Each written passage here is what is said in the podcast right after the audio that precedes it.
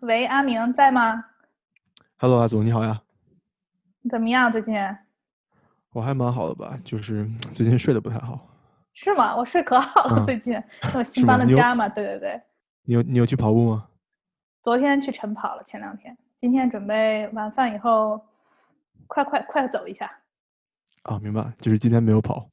对 对对，你怎么说的这么直白呢？嗯好了好了，咱们开始吧。好欢迎来到，每周月亮电话，我是阿明。我是阿祖。咱们今天说点什么呢？嗯，今天我想给你讲一个关于一九九二年美洲洛杉矶暴乱的事情。回顾历史，太好了。对啊，咱们现在在美国发生这么多暴乱，自从乔治·弗洛伊德被警察扼杀了以后，然后其实现在美国各大城市所有的州都在发生这种暴乱或者游行。对，然后呢你家附近有吗？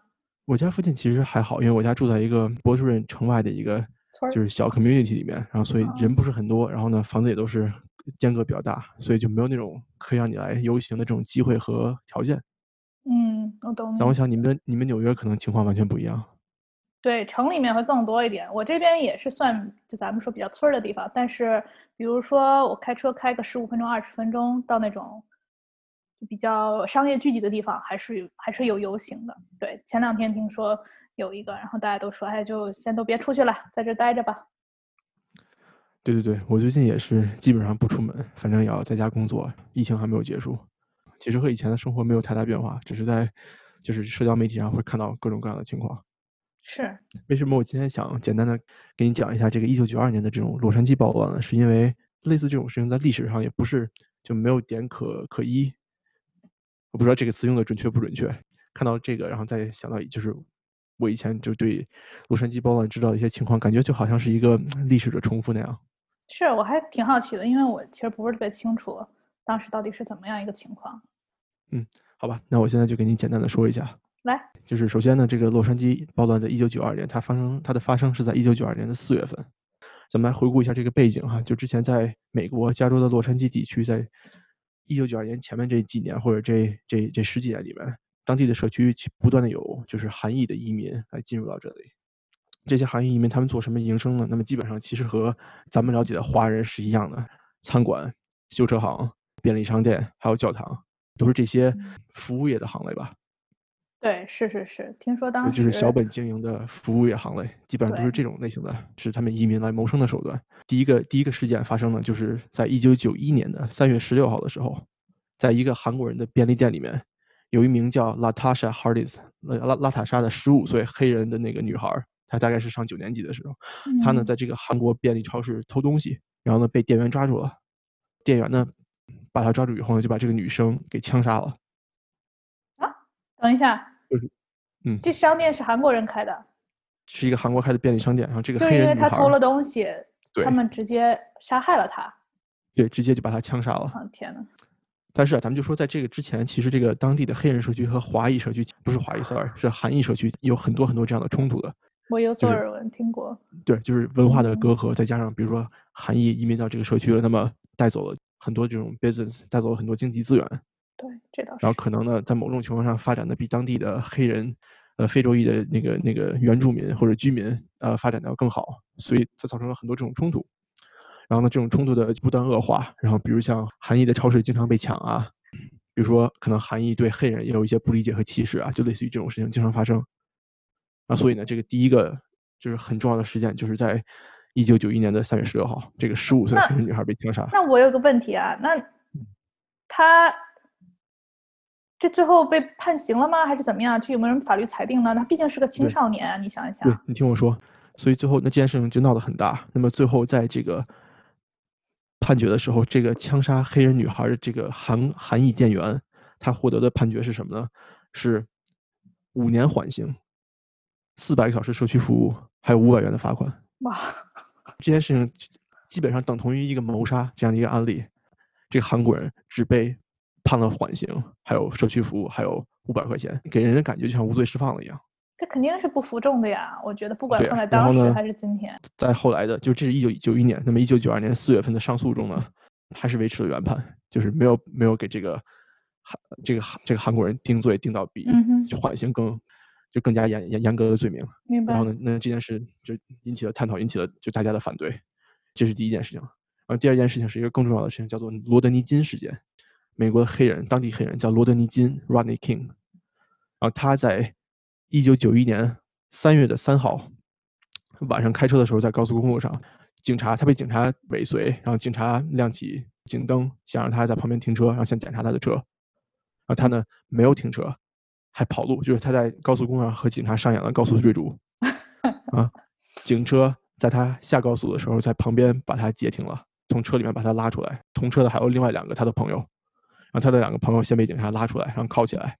罗德尼金呢又被警察从车上拉下来，拉下来以后呢，据说据报道他是有拒捕的行为的，用武力拒捕反抗。那么当时这四个警察把他制服了以后，那么在原地对他进行殴打，在这个过程中其实是很明显用了过度的暴力暴力来制服这个制制服这个人。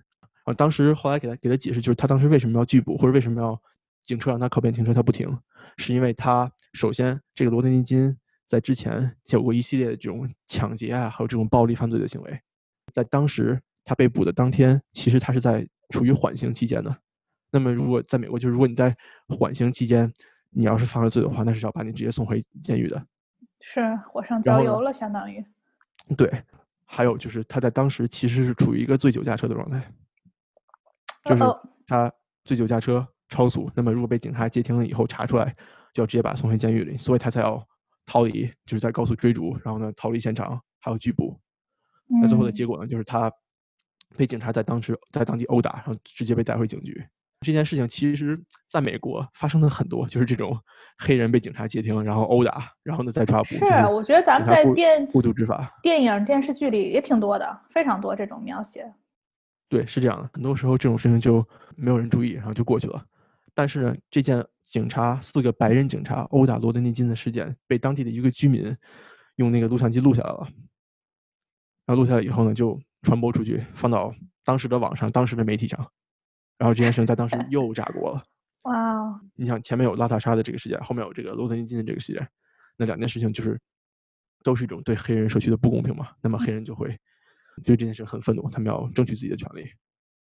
这件事情，罗德尼金事件发生在一九九三年的三月。那么，在一九九二年的，一九九一年的三月。那么，在一九九二年的四月的时候呢，法庭宣布了判决。那判决结果是什么？四名警察无罪，当庭释放。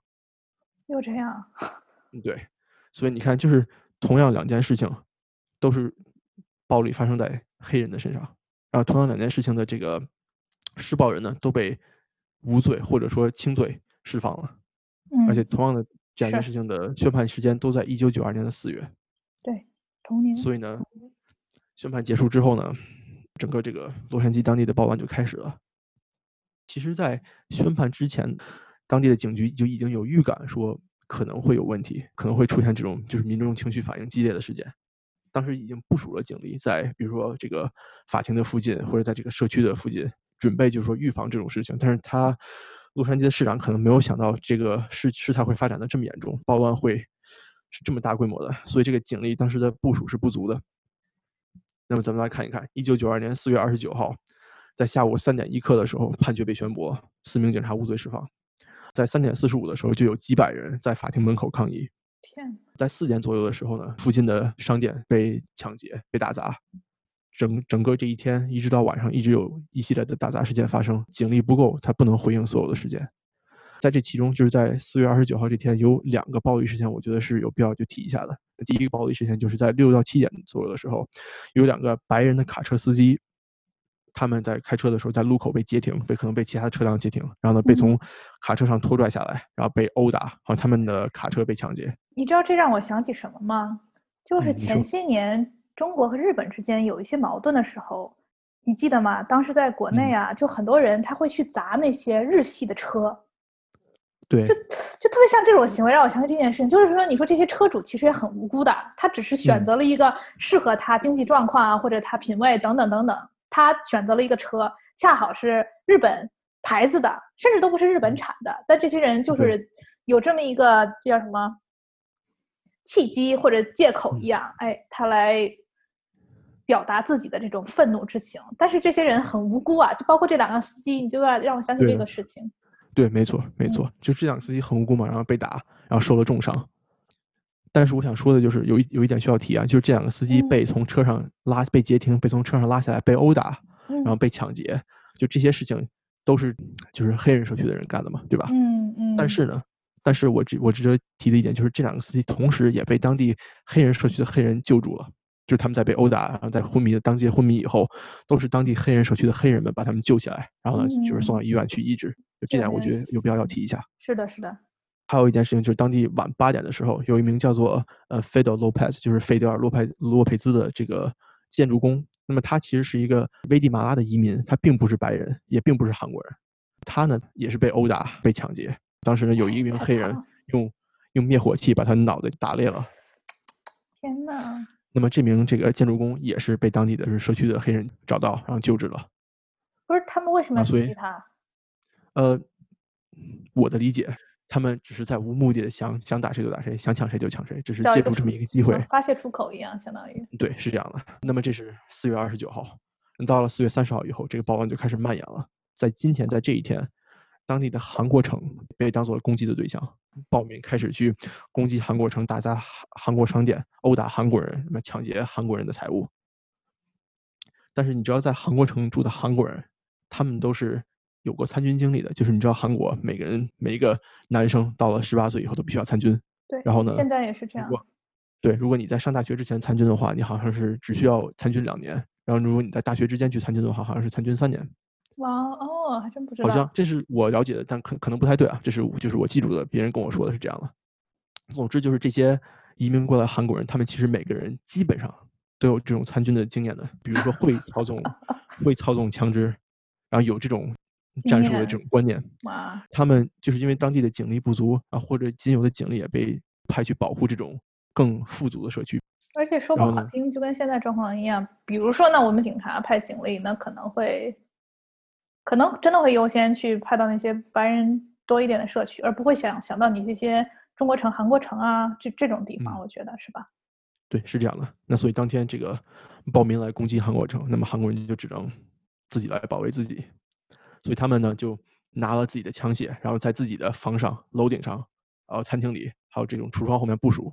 天呐，我现在这脑海里都能想象这个画面，对，是这样，其实就是相当于一个嗯洛杉矶内战的那种感觉一样。好可怕。啊然后呢，在这之中呢，就是他们基本上是成功的击退了暴民，当然自己的财产损失也是很严重的。嗯，当地暴乱的这些民众也有死伤，然后呢，韩国城里面呢死伤了一个人，然后这个人是一个十八岁的韩国就是男青年，那他是被就是友军射杀的，就是被自己人误伤的，然后最后死掉了。天呐，乌龙了，对四月三十号的当天，嗯，军队进城了。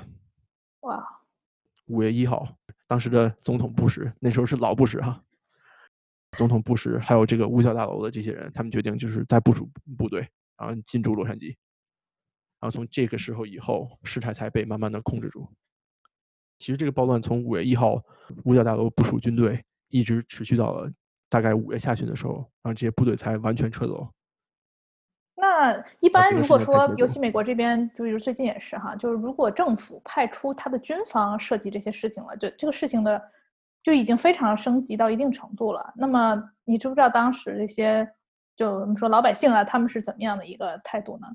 当时更多的矛盾是就是黑人社区对其他人的矛盾嘛，在这之中，就韩国人是一个被被针对的对象，然后可能有一些西班牙裔的人，部分人是比如说参与了暴乱，还有一部分人也是被针对的对象。嗯，普通老百姓是一个怎么说呢？是一个害怕而且受罪的过程。不愿意参与暴乱的人，他们只能在家里躲起来。是啊，嗯但是愿意参与暴乱的人，就去借这个机会去打砸抢，发泄自己的不满，或者说去去捞钱，对吧？嗯，对，所以整个洛杉矶是一个非常动荡的这种这种这种情况，大概是持续了将近一个月的这种动荡之中吧，一共有六十三个人死亡。根据维基百科，其中九个人是被这种警员呀和治安人员去击毙的，那那其他人可能就是这种在冲突之中的互相伤害中嗯呃死亡了，对吧？据报道有大概两千多人受伤，财产损失呢估计是在八亿到十亿美元左右。天呐，然后，我看到了一个数字，就说这八亿到十亿美元，其中一半的财产损失都是在韩国城，就是韩国而且是九几年，你要想想九几年这个八亿美元，对，天呐，是这样的，就你想想看韩国城嘛，对吧？它它和中国城一样，就是有一点破破烂烂的，然后呢店面都很小。你说这种地方，你想象损失它一半八亿的一半，那都是小商业呀，对呀，对，对，你看是个什么情况？就像我说的，这种攻击啊，这种受受重创，主要主要是在这种韩国人的超市啊、商场啊、饭店啊这种地方。嗯，这个就是大概整个事件的流程。然后呢，有很多就是细节我没有概括，但是我再跟来跟你说说这个罗德尼金这个人吧。就他后来是干了一系列什么事情？然后洛杉矶市长呢，当时是给他提供了这种两百万美金的补偿，以及四年免费大学教育的机会。但但最关键是这哥们儿他拒绝了。他拒绝了这个补偿以后，他反诉了，嗯，洛杉矶的政府，然后然后拿到了将近四百万美元的赔偿。哇，对，就这个人其实最后他是，嗯，当然当然我们觉得你被殴打，这个其实是一个很 shameful，就让你受会说，对对，很痛苦的这种经历。对，但是最后这个这个罗德尼金这个人其实他还是啊发了一点财的，通过这件事情嘛，他获得了一种很大的赔偿。当然当然完全是是人家应得的嘛，因为毕竟是受到的这种。不公平的对待，对不公平的待遇，因为他最后获得了将近四百万美金的赔偿。是哇，嗯对，但是呢，我也要加一点，就是这个人他其实在之前，我跟他我之前说过嘛，他是他有过这些这种抢劫的行为，就是在被殴打之前，嗯，这种抢劫的行为也被定过罪。其实他当时他抢劫之中有几次都是抢劫了韩国人的超市啊、商店这样的。他之前也做了很多不光彩的事情，咱们再往后说，就这个人后来他做了一些什么事情？嗯，他后来有了这笔钱以后，他有一一系列这种和警察发生冲突的这种事件发生，酒驾、毒驾、醉驾，然后被警察截停了很多次，然后驾照还被吊销过。然后呢，就是比较有贡献的一个事情，就是他和一个他找了一个影子写手，他和这个影子写手共同的写了一本书，一本回忆录，就是回忆他这个经历。在一在二零一二年的六月十七日，这个罗德尼金这个人被发现死溺死在自家的游泳池底。然后呢，尸检报告出来呢，这个人的死因是自然死亡，或者说意外死亡，就是他在游泳池不小心溺水了。但是你说这个正常人怎么会在游泳池溺水呢？我不相信，你要给我把他的故事讲下来。他的尸检报告里面，从他的血液里面检测出了毒品的成分，就是有可卡因，有还有其他一些毒品。嗯哼，嗯哼。现在官方的结论就是他的这个，他是因为吸食了毒品啊，然后醉酒，然后在自家泳池意外死亡。那这个这个事情就到此为止了。然后呢，咱们再最后回回顾一下这个韩国社区吧。就这件事情对韩国社区，首先我说冲击是最大的，对吧？我个人认为，就是韩国人，包括所有这种亚裔群体，其实在美国的社会中都是处于一种就是默默的贡献者这个地位，和我们这些文化有关嘛。就是我们很少去去偷抢、去犯罪，嗯，也也不通过这种打砸、其他的暴力手段和也不通过制造矛盾来为自己争取利益。我觉得这点其实是我们很可贵的地方，和其他的和其他的文化和其他的这种族群是不同的。对，我觉得在美国时间久了，看起来还是觉得亚裔的话我相对还是内敛一点哈，或者在第一个是你说的就表贡献方式，第二我觉得表达方式，不管是表达一些积极的态度，或者说一些消极的东西，都是比较相对内敛内敛的哈。当然我是说大部分啊，当然也有那些出挑的人，肯定也是有的。往往咱们都是通过这种咬牙呀、努力奋斗啊，来争取我们所希望的美好生活，对吧？明 白明白。然后那你这这个过程其实一般都是。沉默或者安静的，然后但是你了解，在美国这个社会吧，你吵得越凶，别人就会越关注你。然后呢，你默默的贡献，那就不太会有人去在乎你的利益。那所以这次动乱，这叫什么？会哭的孩子有奶吃嘛？就我觉得这对没错，这在美国特别明显。我在这个事件中看出来也是，就是韩国人在海外，他们这种团结，有有包暖，那么我们一起来守卫我们的韩国城。我觉得这是一个非常可贵、非常宝贵的品质。我觉得我们华人其实也应该更多的学习一下。嗯，那这个我们有机会可能要回顾一下当年加州，就是应该我记得是淘金热之后吧？你记当时有一个反华案的事情吗？呃，我不知道。对，咱们下次可以聊聊这个事情比较相关的话。嗯，好的好的。最后再给你讲一个事儿哈，你知道我在美国的佐治亚州住了大概五年左右吗？是啊。佐治亚州是就是美国南部的一个州，它是在佛罗里达州的北边。然后呢，亚特兰大是佐治亚州的首府嘛。然后我当时去了亚特兰大以后，然后我就发现，哎，这边怎么这么多韩国人？就是我会跟他们结识朋友啊，我也会去，就是韩国的教堂去看一看，认识一些人。然后呢，我有一个朋友也是韩国人，他叫他 Andrew，就安德鲁。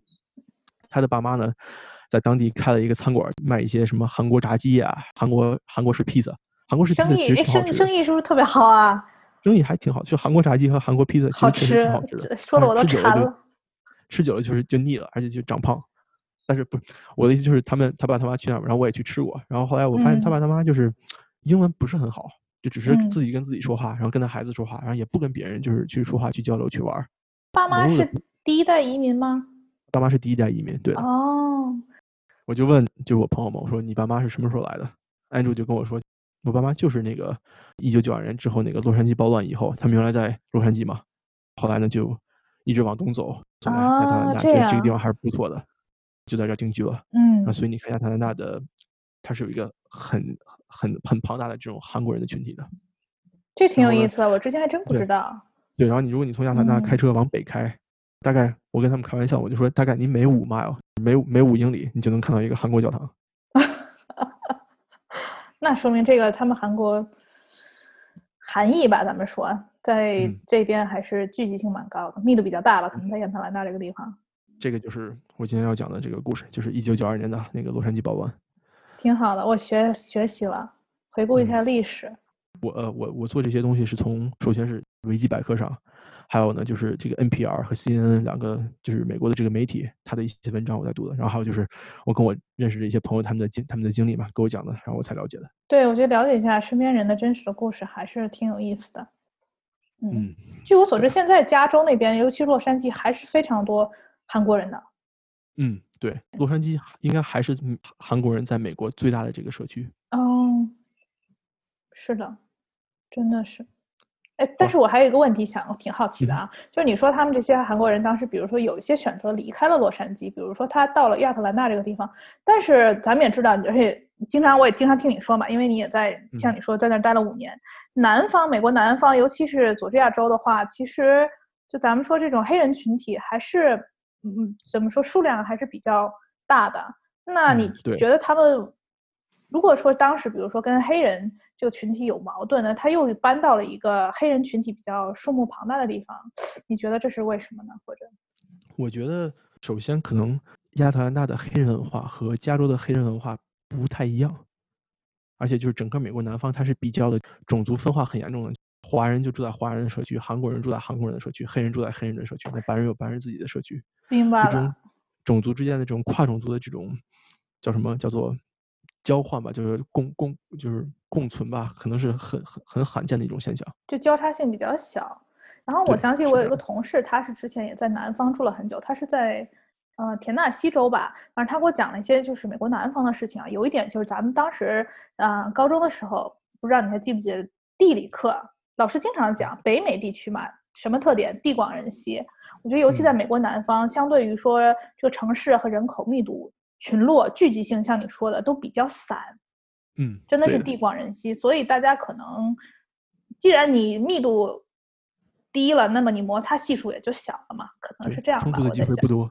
对，但我觉得就是咱们尤其说现在和以前都是，就是美国东北部啊、加州啊，尤其洛杉矶啊、纽约啊、波士顿啊，就这种大城市一点的地方，人口相对我觉得还是非常密集的，那你就嗯就摩擦系数也会相对高一些。没错。是这个嗯还有很多特别关于这个美国的地理历史知识，我们以后再讲。这就是我的故事。那你今天要给我讲什么？这么严肃，好像要讲课一样。嗯，哎，你知道我我每年都这会儿就放假了，对不对？对，我觉得老羡慕了。对吧？但所以一般有机会的话，我特别想喜欢出去旅游嘛，就喜欢出去玩儿之类的。但今年现在这个疫情，哎，就还是算了，在家待着比较安全。然后我就想起，你知道之前，你看咱们这种经常，啊、就之前留学的经历，有时候回国呀、进出国啊之类。你有没有记得在机场的时候，我有个特别喜欢做的事情，就我喜欢看别人手里拿的护照。嗯，就是看它的颜色呀，看它的 就是对，是吧？看上面写了什么，对吧？然后但是经常发现，其实唯一能辨认出来，就经常是日本的护照，它是我记得是一个绿色，然后因为日本它也是用一些汉字的嘛，上面有这嗯几个写着什么日本国。还是什么大日本国？对，我就记这个特别印象。然后其他一些，比如欧洲国家，就是一些那些字母类的字，然后它也比较嗯小，比较花，咱们也认不出来，反正挺有意思的。然后我的印象就是那个美国护照，因为我经常见嘛，咱们知然后它就是识太多了。蓝色的嘛。嗯蓝色的，对嗯上面它上面字相对还是小一些，对吧？反正就不像中文汉字一样从来不认真那么突出，，嗯，对吧？对吧？对反正我觉得这嗯个 挺有意思的。为什么说护照呢？我想问问你啊，你知不知道香港拿的是什么护照？就我们说的香港居民，我我猜啊，那中国护照呗，就是红色的，然后有金字儿，对吗？那你觉得跟我们大部分，比如说住在北京、上海啊，或者这个中国内地的城市的人拿的护照是一样的吗？我觉得哈，你猜猜，你猜猜。我猜，我我猜是应该是不一样的，但是我又觉得不应该不一样。这我们今天也也要回顾一下历史哈。来来，老师先考考你。好啊。那么你知不知道我们有两有一个词叫做啊特别行政区？那你知道我们中国有几个特别行政区吗？你看吧，嗯，让我想想啊。我知道香港和澳门，对不对？对，非常好。是吧？是不是就没有了？没有了，有两个特别行政区。对对对，所以既然其实特别行政区，其实他们拿的护照是不一样的。很多人都不知道这个事情啊，说实话，就是或者就会比较困惑，他们到底拿的是什么护照？为什么我想跟你分享这个事情呢？因为我不知道你最近有没有看新闻哈，就是一个新闻就说，哎，香港居民现在有一种入籍英国的可能性，然后。就是很多人看到这个就满脑子问号，就心想：你香港明明是中国的这个特别行政区了，对吧？那你你你就是哪里为什么要入籍英国？而且被英国殖民也都是九七年以前的事情了。嗯，我也很很我也很好奇，对吧？为什么说这个事情？好，所以今天咱们就回顾一下，就香港人拿的香港居民，咱们这么说吧，香港居民到底拿的是什么护照？回顾一下历史，你记不记得香港是哪一年回归的呢？今天很多 Q&A 环节。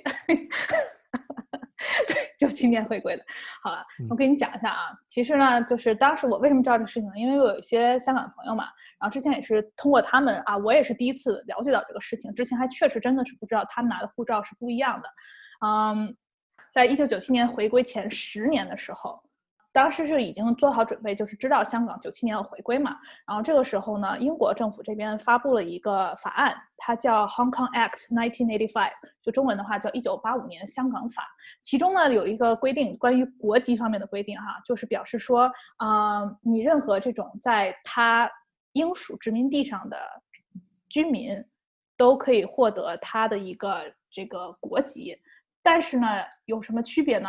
这个国籍它是一个叫新型的英国国籍，它的名字叫 British National，后面有个括号叫 Overseas，这特别有意思啊，中文就叫英国国民（括号海外护照）。那现在大部分人会管叫 BNO 护照，好吧？我们后面管这个东西就叫 BNO 护照。所以你就说，他说英国国民海外护照，挺有意思的，就是他也不是真正的英国国民护照，就相当于你假如是一个伦敦人。那你当时香港居民如果得到了这本 BNO 护照，其实跟那个伦敦的人拿的护照是不一样。然后最有意思的时候，这个护照是一个非常，用咱们现在话话说就是限量版。为什么说项链限量版呢？因为它是这样的啊，它是从回归前十年，你可以它开始发放这个护照，那也就是一九八七年的时候，它开始你可以申请，然后它会发放这个护照。为什么说限量呢？它只有十年的时间。在一九九七年七月一号之后，你就再也不可以申请或者得到这本护照了。然后呢，什么人可以得到这本护照呢？BNO 护照，只要你是一九九七年七月一号之前出生的香港居民，你都有申请资格。之后呢，出生的你当然就不行了，对吧？而且呢，如果你之前是说你符合这个规定可以申请，但是你没有在一九九七年七月一号前申请。你之后也不可以申请了。但是如果你当时九七年七月一号以前 就有点绕哈，已经得到这个护照了，你后面还可以再更新。就后面的服务，回归以后的服务，相当于就是只是更新服务，但没有发放服务了。明白了，那就是限制，就只是说你必须得是在这个时间之前出生的，然后必须得是在这个时间之前香港出生的，是这样吗？对，香港出生的，是的。那他这个护照有没有什么就是发放的限制？比如说我只发给五千个人，啊，或者说我只发给……还真没有当时。然后呢，当时根据当时的数据哈，当时是有三百四十万人有这个申请 BNO 护照的资格。但是说实话，咱们不知道到底有多少人真正申请了或者拥有这本护照。然后呢，我查了一下数据哈，这个数据有一些关于啊。香港比较权威的一个报纸媒体叫《南华早报》，还有一些 BBC 的信息是这样的：啊，二零一六年的时候有两万六千多人更新了 BNO 护照。就你想一下这个比例哈，当年是有三百四十万人有资格，二零一六年更新的有两万六千多，其实是蛮小的一个比例哈。然后到其实再往前一点的话，二零零八年的时候是有十七万的这个 BNO 护照还在使用当中。最新的数据是二零一九年年底的时候，大概有三十万人左右是有这本的。这个这个这个数据在变化啊，就是因为有些人他是持有，有些人是更新，你懂吗？有些人可能他并不出国啊，就我已经可能六十岁了，我可能就是有一本护照，对吧？但我并没有在更新它，并没有在使用它，所以这个数据你就看这个数据啊，说持有啊、使用啊，这个数据出入还是蛮大的，反正。那如果你持有这个，那你可以在就是可以住在香港吗？还是你必须要？就等九七年之后，你就要去英国了。嗯，其实其实不用了。对你这个问题很好，所以就是后面我们就讲一讲，说到底这个 BNO 护照和英国护照，以及现在很多人有的这个叫啊香港特别行政区的护照有什么区别？当时因为它就是 BNO 嘛，O 代表 Overseas 海外，所以就是跟你住不住在那儿根本没有关系。然后最有意思的是，如果我们把 BNO 护照和英国护照来比较的话，其实它是 BNO 护照是没有权利在英国居住和工作的，懂吗？你 Overseas 永远都是 Overseas，你根本就不能在这个地方居住或者工作。所以就像你说的，那我就要搬去英国吗？那可以吗？不可以。其实你没有，你不具备这本护照，并没有给你这个权利。啊，那这不逗我玩的吗？你你 可以这么说，还逗你玩。我跟你讲，最逗你玩的是什么？就是咱们知道，比如在美国哈，比如说你已经是美国，呃，就比如说美国出生的小孩儿，这段可能后面会上。假如说在美国的话，你美国出生的小孩儿就直接是美国人了，对不对？那如果你爸妈是美国人，但你不在美国出生的话，你是美国人吗？呃。我记得好像是不是的，但是你可以去申请。你是可以的，就是这样的啊，可以从下面一段开始截取。就比如说在美国的话呢，如果你的爸妈是美国人，或者有一方是美国人，那你也可以成为美国人，因为你是他们的子女。但是 BNO 护照的话，你是不可以怎么说，让你的下一代继承这个身份的。就说如果你是 BNO 护照的持有者，你是一个英国海外居民，但是你的孩子不能是，no。因为他在一九九七年七月一号 出生了。那我要我要这破玩意儿有什么用？你还别说，现在就非常多人。如果你看啊，就是咱们今天说到很多这种啊抗议啊暴乱这种话题哈。最近你如果看新闻的话，香港也有一些这种抗议活动，甚至升级到暴乱的程度啊。他们很多人你会看媒体照片的时候，你都拿着一本红色的护照，还有英国的国旗，你就觉得特有意思，就是在干什么呢？对吧？我就给你讲讲为什么啊。然后呢，官方的说法是，如果你有 BNO 护照的话，你在海外，因为海外护照嘛，海外居民，你可以得到这个英国大使馆对于他英国居民同等程度的这个支持。那最有意思啊，这个海外呢，除了三个地方，叫中国内地、香港和澳门。也就是说，如果你居住在 香港、澳门和中国内地，你是得不到什么他们英国。使馆方面的支持的，那这护照不就是发给就是可能居住在这三个地方的人吗？然后你跟我说，对我也觉得，说实话，就是大部分我觉得 BNO 持有人，大部分啊都是在这个地方的，就非常有意思。但是呢，对于很多香港现在居民的说，它还是有一定价值的哈。那么刚才我们说了，他有一个问题啊，你说，我如果持有这个护照的话，那我还能持有比如说中国护照吗？你这是个非常好的问题，我下面就要讲这个问题，是可以的。是可以的，因为如果我特意去这个啊香港入境处的这个网上查了一下哈啊，就是说香港居民其实现在他们很可能一共有三种身份，三种身份是什么？第一个他肯定有可能是 BNO 护照的持有者，第二呢他可能同时拥有一个香港特别行政区政府的护照，就是上面会写着香中国香港护照，对，然后第三个身份呢是他们可能会有一个叫回乡证。回乡证的话是中国这中国中国方面发的，就是你可以从香港往返内地，或者叫回港证，这边是香港发的。其实这两个就拿其中一个都可以。所以代这代表了香港居民的多重身份嘛，就是一个是他们是哎这个 BNO，我是英国海外居民，这个是他们一个历史性的身份。另外一个他是这个中国香港特别行政区的居民。第三个是他可以来往内地，对吧？就是挺复杂的。然后呢，它和其实和这本香港特别行政区政府的护照有什么区别呢？嗯，为什么很多人，比如说我刚才说他持有这个 B N 护照，但他不再更新了？因为对于他这本护照可以免签去到的国家和地区，B N 护照只能去一百一十八个国家和地区，免签哈。但是呢，香港特别行政府特别行政区护照呢，你可以去到一百六十六个国家和地区，这个差的还蛮多的。这也是为什么很多人就是很喜欢这个香港特别行政区的这个中国香港护照的一个原因。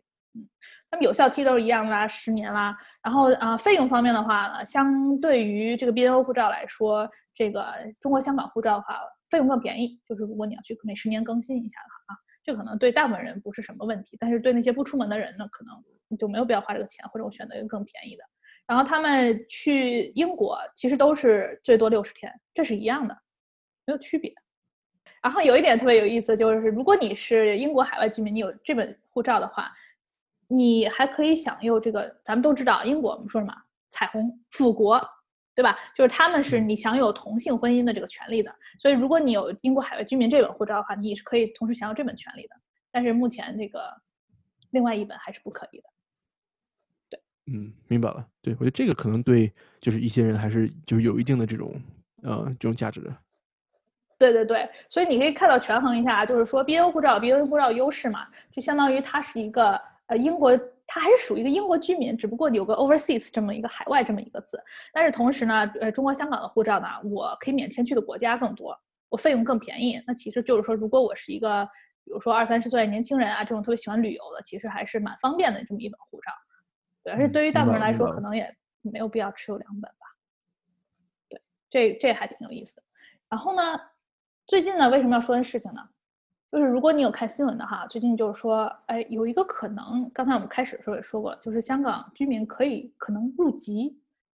然后呢，我特别查一下 BBC 啊，就这边英国这边的新闻，就是说啊，英国政府方面是说他们有可能，原话是这么说的啊，嗯，就说没有说可以入籍，其实官方啊，他说有这种可能叫 apply to work and study for extendable periods of twelve months，and that will itself provide a pathway to future citizenship。就是说，他刚才我们说过了，就是其实就算你有 BNO 护照，你也只能在英国逗留六个月，对吧？然后他现在官方说明就是有可能这件事情还没有定下来啊，变成这六个月变成十二个月，那这个延长从半年延长到一年，有可能给你提供一个得到 英国籍的可能性，只是这样，就没有任何事情是说确定的，就说你一定能得到，其实没有没有没有这个意义。然后甚至之前还有一个请愿，你上网查有一个请愿。就是很多香港人在上面发一个请愿，就是说让英国政府给予拿 BNO 的护照人英国国籍，而且是就是完整的享有同等权利的英国国籍。然后这个请愿被叫驳回或者拒绝了吧？因为当时就政府现在政府也说，就是因为当时我们香港回归，它是一个怎么说，法律上也是有效的，他不愿意在现在违反当初所做下的承诺或者当初做好的一个约定。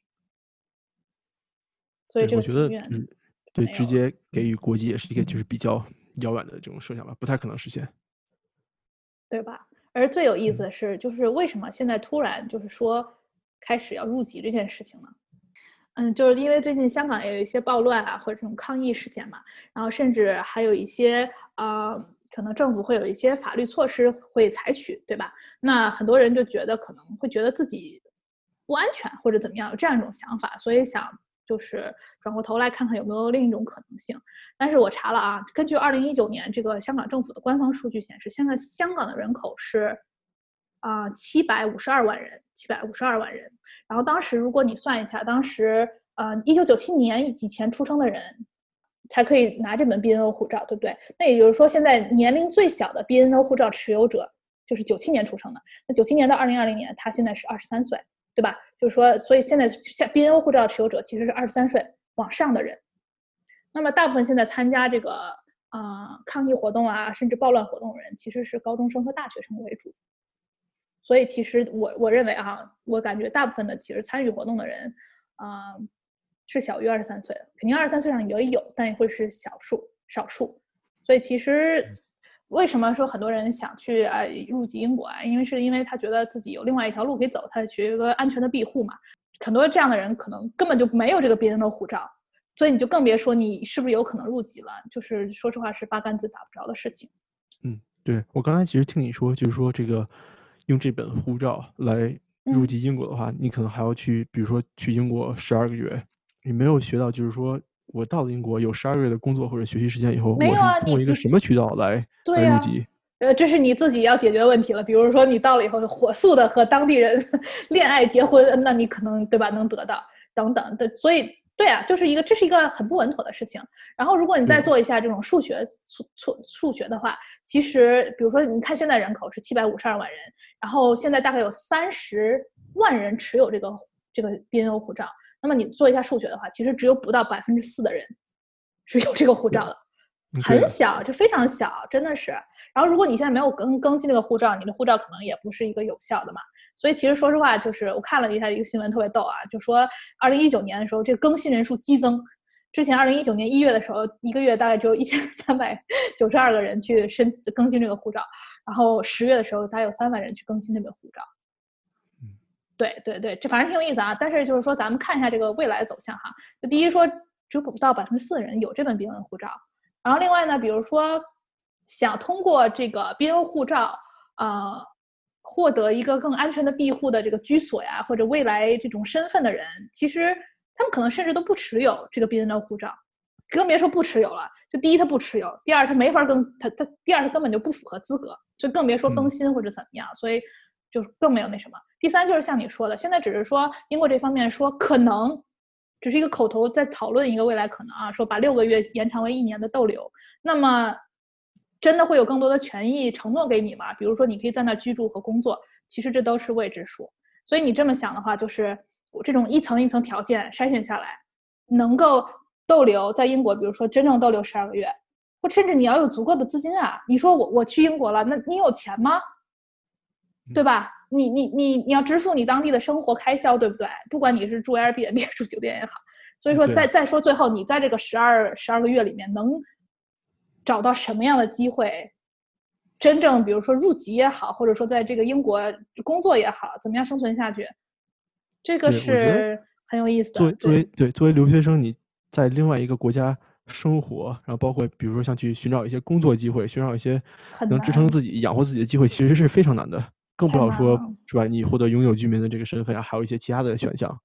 对，是这样。就咱们经历过人也都知道，就是留学一方，你要很做很多关，语言关你要过。那比如说咱们说拿 BNO 护照人，多少人英语是有这种生存技能的 英语，这都不好说。嗯虽然说英语在香港是一个官方语言之一哈，但是我觉得就是说，你真正的在当地生活，完全的沉浸在这个其中，还是很不一样。对，嗯所以挺有意思，就是想分享一下，就是第一是很多人可能都不太了解到底说香港嗯居民拿的是什么护照哈，然后第二就嗯是说看一眼最近到底在发生什么，然后我们也是在这个咱们的节目里聊一聊这个，我觉得挺有意思的。根据你的讲述，我觉得听上去这像一个很复杂并且没有什么用的系统。我觉得可以这么说，就是说名字上非常好听，我是叫 British National（ 括号 Overseas），就是听上去是一个很牛的，很好像很厉害，但是实际上就是咱们我觉得，如果大家是这种我们的听众啊，如果是比如说学生啊、大学生，大家知道我们要做 research，你仔细去看这些法律条文里啊，或者看看这些新闻里到底是怎么样规定的，你这些每一个名字背后到底有什么样的权益、什么样的身份，对吧？你就知道到底是怎么样。名字只是一个名字，嗯，对我非常同意。所以现在就是说，大部分香港居民他可能这我刚才说有三个身份，一个是香港中国香港护照，然后 BNO 护照，还有一个回乡证、回港证这种东西。所以就是说也挺复杂的，就是一个人会可能会有这么多个这种旅行文件在身上。所以到底未来的走向，其实咱们也不好说。这些事情都蛮有趣的吧？是啊，就今天我们嗯学习了很多东西，我觉得特别有意思。就是以前上学的时候，我我不是那么一个特别喜欢历史的人哈，但是后来你会发现，就是这历史是你逃不开的一件事情，因为它不是说只存在于过去，它可能会现在对现在有很大影响，甚至你会觉得就是说，哎，当时是这样，现在好像跟当时差的也不是很大。我觉得是这样的。你说到这个，我说一句题外话哈，就是我之前读过一本书，是那个就是夏目漱石写的一本书，叫《心》嗯，英文名叫《Kokoro》。然后他写的这本书，距咱们大概有一百多年的历史了吧？但是你去读这本书里面这些人们的思想啊，或者这种行为啊，或者当时这种社会的环境啊，你发现其实和现在差距并不大。嗯，我同意。就是当时这个对他描述的人的这种行为、这种思考，我觉得我和他们想的一样，我和他们做的是一样的。对，就是这个历史，就这个时间的改变，并不代表有些事情就会发生改变。就它一直是有些东西，尤其是存在于人类社会的东西，就是人性啊，或者说这个呃群体之间啊这种东西，文化上的东西，可能在历史长河的其中一小段，在我们看来虽然很长时间啊，可能是超出一个人生命年限的时间，但其实也不会有太大的，总会有相似之处吧。这么说，嗯，哎，阿祖，你总结的真是太好了，别有时间多跟我说说这个。对对，我觉得咱们以后应该讨论讨论咱们这个看书看到的东西，也挺有意思的。嗯，对，行，那好了，那今天咱们就到这里吧，我也饿了。饿了，那走吧，就这样吧。好吧，我们下期再见。嗯，拜拜。